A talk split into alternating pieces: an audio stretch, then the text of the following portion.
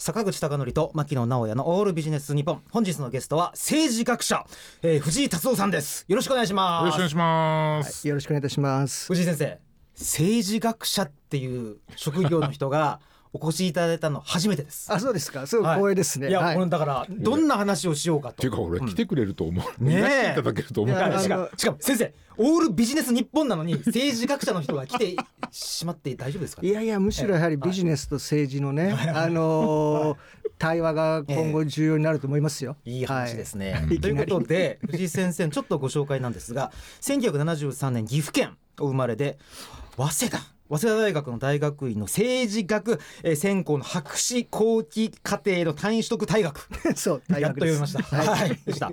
でとはいえですねなんか最近は、えっと、ウェブで連載も始められたということで空き消防の空き地で科学と民主主義という連載を始めていらっしゃり、えーとですね、単純に平成の正体。なぜこの社会は機能不全に陥ったのか。そして、えー、代表民主主義はなぜ失敗したのか、えー、現在は東京医科歯科大学の先生これちょっと噛みそうになりますが、えっと、統合教育機構の教養教育部門の教授ではい、いらっしゃるということなんですね。はい、はい、そうです。ちなみに先生、空き書房の空き地、えー、っとですね、科学と民主主義ではこれどういう内容を連載なさるんですか？そうですね。うん、あのまあ基本的にはあの現在の、まあ政治、まあ代表性民主主義という形で運営されてますが、その行き詰まりの理由を明らかにしつつですね、はいはいはい、えー、さらにまあどうそれを改革したらいいのかというそうしたことをテーマにですね連載をしているわけですが、ええ、そこで重要になっていくのが科学と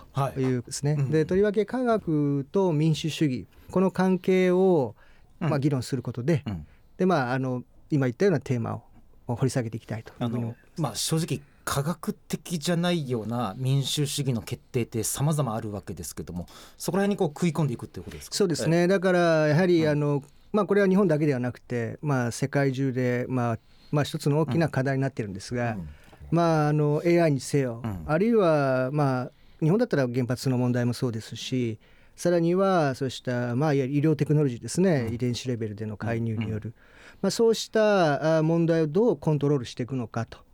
いう問題が、まあ、非常に重要な問題としてとりわけコロナの、うん、でですねどう例えばワクチンの問題を取り上げても、うんうん、結局非常に大きな、まあ、いわゆる人々と政府との間に、うん、まあなんていうかなディスコミュニケーションが起きて。起きていた、はいはい、でそうした中で、やはりあの今課題になっているのがどうそうした科学技術をですね、まあ、いわゆるポピュラーコントロールといいますが、はいはい、まあ、人々の手によってコントロールしていくのかと、あるいはそれがどのような形だったら可能なのかと。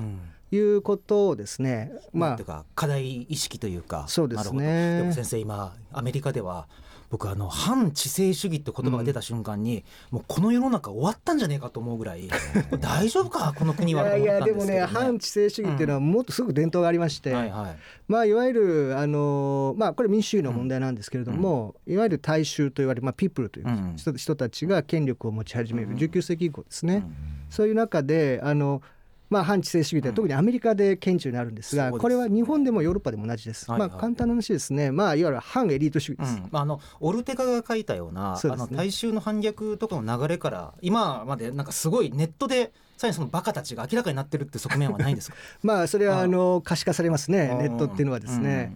でただそうしたいわゆる反知性主義というのが、まあ、とりわけトランプ大統領がですね、まあ、大統領に就いた時にですね、まあ、非常にまあ注目されましたが、まあ、今はもう反知性主義というよりもポストトゥルースという状況によるですね、うん、ポストトゥルースってのももうすごい言葉ですよね、まあすごいですね。もう大丈夫か、あの国はっていう、まあ、日本でも同じようなことが起きていて、特に日本なんていうのはコロナワクチンに対する、まあいわゆるネット上でのねさまざまなあ意見、まあ、とりわけ、まあ、いわゆる科学的な事実やあるいは専門家の意見対立するようなものがですね、うん、SNS のインフルエンサーと呼ばれるような、あるいはその、人たちの中で、まあ、そしてクラスターの中でね一つ力を持つようになってきていると、こういう状況で、まあ、他人事ではないんですよね、明らかに。なるほど。そっか、まあ、とはいえ市民のこうなんていうか常識的ななんていうか、まあ、メッセージの政権の届け方っていうのも重要なわけでそうか今なんとなく藤井先生の今話聞いて分かったんですが、あはい。その流れで市民的不服従っていう ねあの協約もあるわけですがそうですね。これ私ね勝手ながらあのソローの有名なあの作品かなと思ったらはい。このショイヤーマンの方のあのですね、もちろんソロは、ええ。まあ、いわゆる市民的不従、うんアメリカの歴史においてね,、非常に重要です。うんうんであの市民的服従っていうのは、まあ、あのシビル・ディス・オビデンスといって、うん。非常にあの、まあ、これ民主主義と非常に密接に結びついていきますがもともとは宗教との関係でね、キングとか、まあ、ソロ以降だったらキングとか、はい。ガンディとかガンディとかのそういう人たちが有名ですよね。ただそれのね翻訳は、ね。あのうん。直接今連載とは関係ありません。あああそうなんですね。そうのか。まあ、関係はないんですが、ええまあまあ表面的にとはいえぐあの科学のですね、まあ、しっかりとしたこう基盤とそれと民主主義をいかにこう再生していくかっていうのがそういうことですね。テーマっていうことですよね。まあ。要するに科学技術の発展にはやはりうん。現在においてですね、まあ、今後もそうですがやっぱりうん。普通の人々の支持が絶対に必要です。うんその流れで藤井先生、えっと、ちょっと提案があるんですけども、はい。えっと、今の話の偏差値をちょっと20下げたいと思います。はいはいはい。20下げて、はいはい。で今日はあの藤井先生と何を話すかというのをですね投げかけた時にこの一つのテーマをいただきましたんでよろしいでしょうか、はい。ブルシットジョブをどうするか そうですこれあの藤井先生がこのテーマを選んだのがちょっと意外な気がしたんですけあども。どうして意外ですか？要するにあのブルシットジョブ。まあクソくだらないうんそう仕事っていう訳したらいいかと思うんですが比較的政治学者っていうタイトルとはい。このブルシットジョブをどうするかがややちょっと離れているような感じがしたんですが、あの問題意識藤井先生がなぜこのブルシットジョブをどうするかどこら辺にこう問題意識があったかっていうと。ぶっちゃけ話しますと一つは、うん。あー今学生たちに読ませてると。いうあのとあの有名な本がありますもんね、はい。あの分厚い、はい。はいはい。それと、もう一つやはり自分自身の仕事がまあねまあまあ本当大半ブルシットだなとえいうことで。それは大丈夫なんですか？東京医科歯科大学の。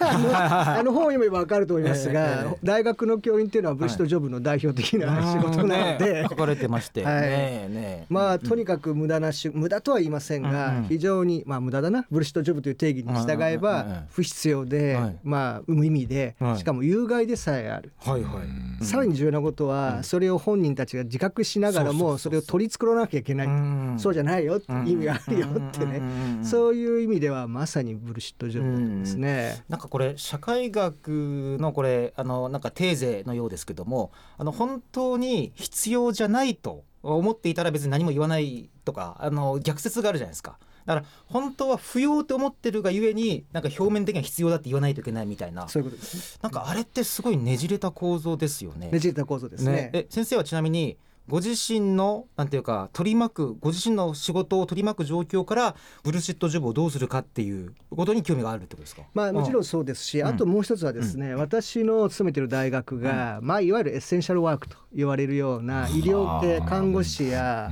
まあ、医師もそうですし、まあ、あそういう人たちです。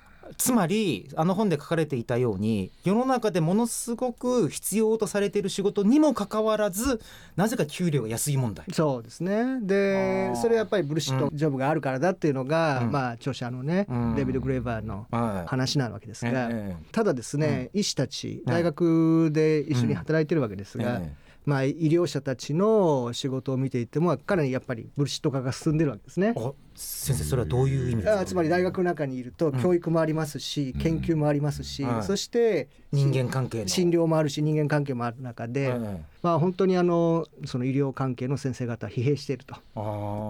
で、まあ、大変なんです。お忙しいと。うんそういう中で、うん。まあ本当膨大な事務作業、うん。えー誰が見るかもわからないような書類を書き続け、うん。あるいは当たるか当たらないかわからないような科研費の書類を作り続け。えっていうですね、はいそういうこと。それだけではなくて、うん。学内のさまざまな会議、うん。うん。もそうですね、うん数上げればきりがないですが、うん。まあ、とにかくそうした状況ですね。あれ先生ねこうちょっとちょっと違う角度からの感想になるんですがああいう世界って私日本とか東アジアが特別なのかなと思ってたらあの本を読むとこれ世界的な傾向なわけですよね。世界的な傾向だと事務的なそうですね。はい。書類ばっかり書かされるとか。はい、はい、そうですね。ということはもうまああそこに資本主義って言い方にはなってないですけども人間がこういう営みをする以上はどうしてもこう構造的にブルシットジョブが広がっちゃうということでいいんですか？まあ、特に、うん。まあ、いわゆる現在の資本主義のあり方、うんうんうん。でまあそれは新自由主義なんていうあり方をしますが、はいそうした新自由主義はですね、うんまあ、基本的に経済的合理性をすごい追求します。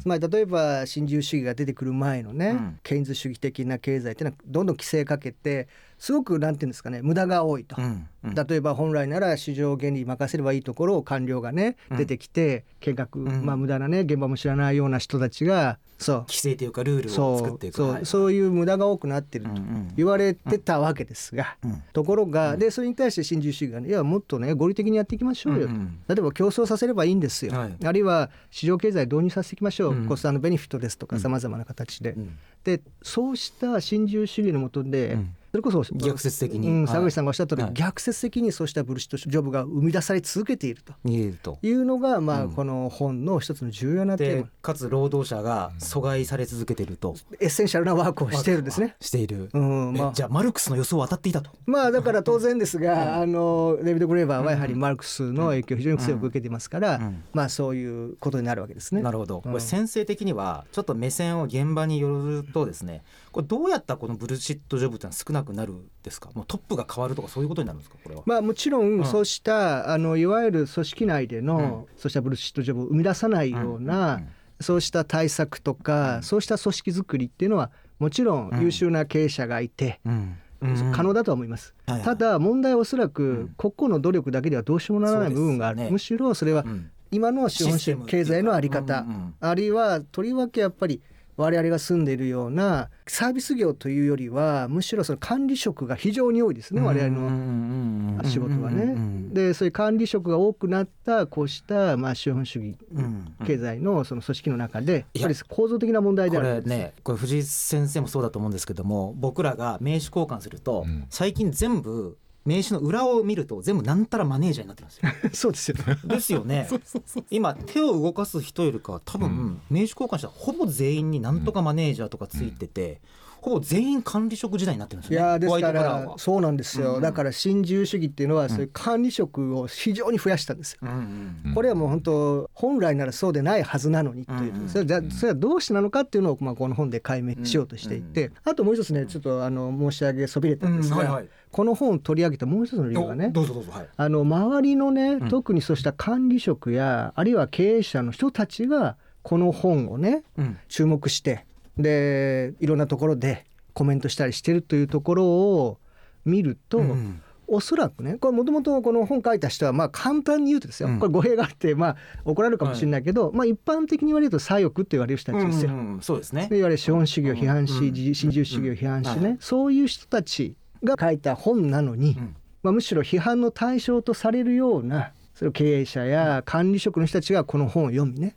いろいろとどちらかというと理解を示すような、はいはい。そうしたコメントを、まあ、うん見る機会が多かったんですね私は。ああそれは面白い観点ですね。ええ。だから批判対象から最も賛同を得ている。そういうことですね。実はだから右左とかそういうこと問わずに、うんうんうん。この本はもしかしたらこの今の現在の日本やあるいは世界を。ね理解する上でうのん。非常にいい入り口だろうとうん。いうことで学生に読ませたんですよね。ああ面白い話ですね、ええ。えーでも藤井先生ねあのそれは分かったんですがその学生の出口としてとはいえ全員がなんか木こり職人とか、うん。全員が手を使ったクラフトマンになるわけにもいかないですよね。うん。ある程度はそこのなんていうか資本主義に絡まれた会社とか組織にこう吸い込まれざるを得ないわけですよね。ということはあれなんですか？吸い込まれてもなんかやばいぞってことを知っとけってことですか？まずそれは大事なことですね。うんとりわけ教員からまあ、いわゆる学者になるわけでもないアクティビストになるわけでもない若者たちに読ませる場合は、はい。やはり私の場合はですよ、うん。やっぱり個々人の学生たちの生存戦略ですね、うんうんのための重要なね、まあ、何か迷った時にこういう考え方があるとか、うん。あるいは本当に行き詰まった時にね、うん。その出口を見つける時の一つの思考のね、うん。方向性とかそういうまあうん。ツールとして読んでもらいたいというのはあるわけですね。なるほど。先生、うん。ちなみにちょっとその話で、うん。だいぶ前に質問戻ってしまうんですが、はいはい。一般企業に就職してしまう、まあ、はいしてしまうって変だな。する。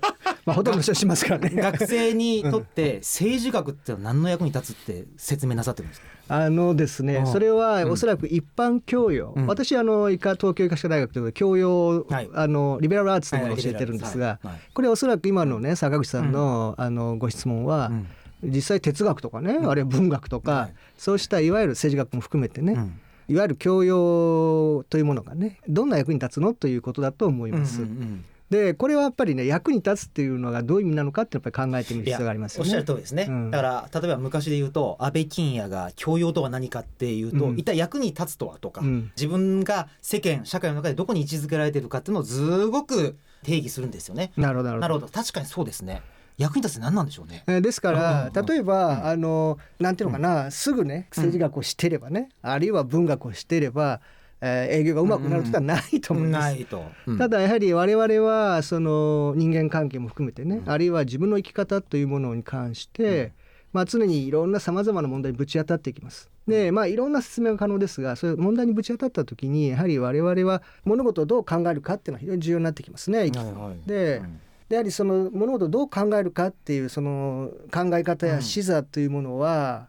まあさまざまなつまり自分のやってる単なる営業とか、うん。あるいはそうした商品開発とかそこから出てこない可能性があるんですね、うんむしろそこから距離を取ってみて、うん。一体自分は何をやってるのかと。うん。自分は何をやろうとしてるのかと。それを見てみるときにその距離を取る時の視座うんうん。これが例えば文学的なその視座もあれば政治学っていう例えば世の中を権力的な関係として捉えてみようと。うん。でそういう中で聞いてみてみるとか、うん。そういうその視座の確保の上で、とても重要だと思います。いやおっしゃる通りですね。あの私日経新聞と某あの全国書を読んでいるんですが、うん。あの企業のトップの人が愛読書っていうのをあれ日曜日でしたっけ？土曜日？うん。かなんかに出すんですけどやっぱりこうすごい人はやっぱあこんなに教養あふれるような本を紹介するんだってあるんですよね。まあそうですね。なんですけどうん。うん。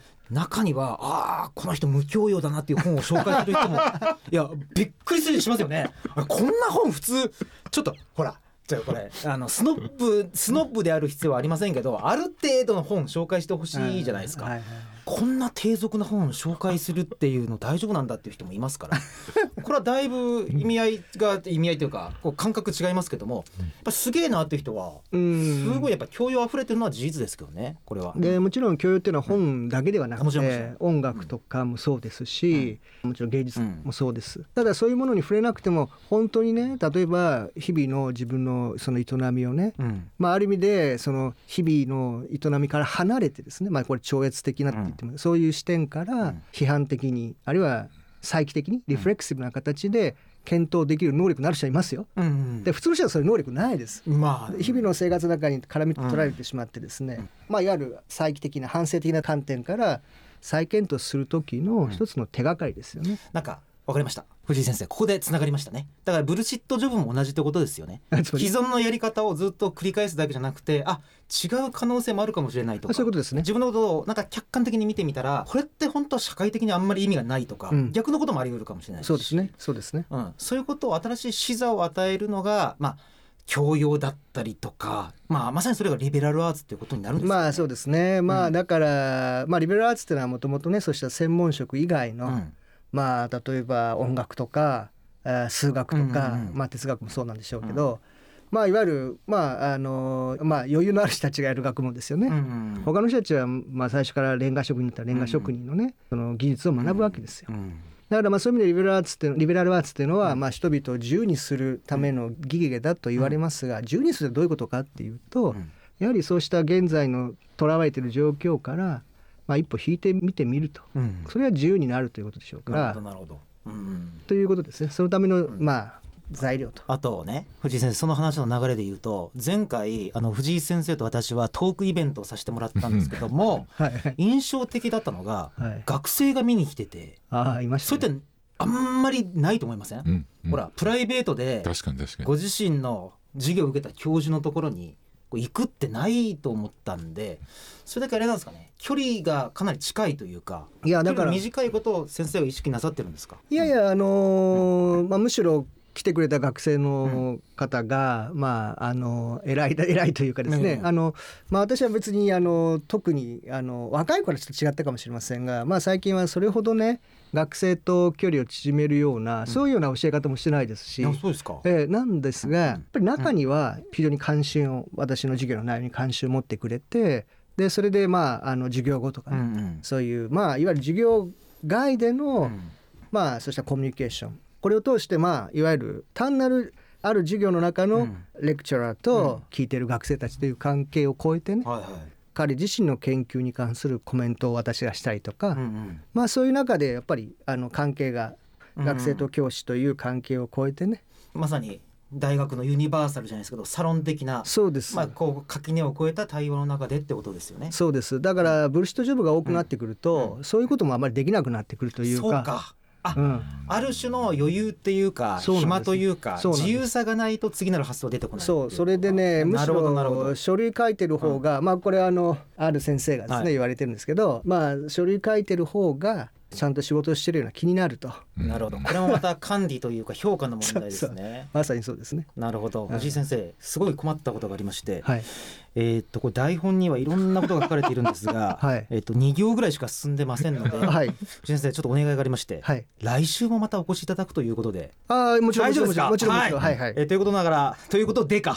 残念ながらお時間が来てしまいましたが藤井先生にはまた来週お越しいただけるということで、はい。来週もこの話の続きからさらにまた話発展したところまで進めたいと思います、はい。ということで今週のゲストは政治学者の藤井達夫さんでした。来週もよろしくお願いします。よろしくお願いします。どうもありがとうございました。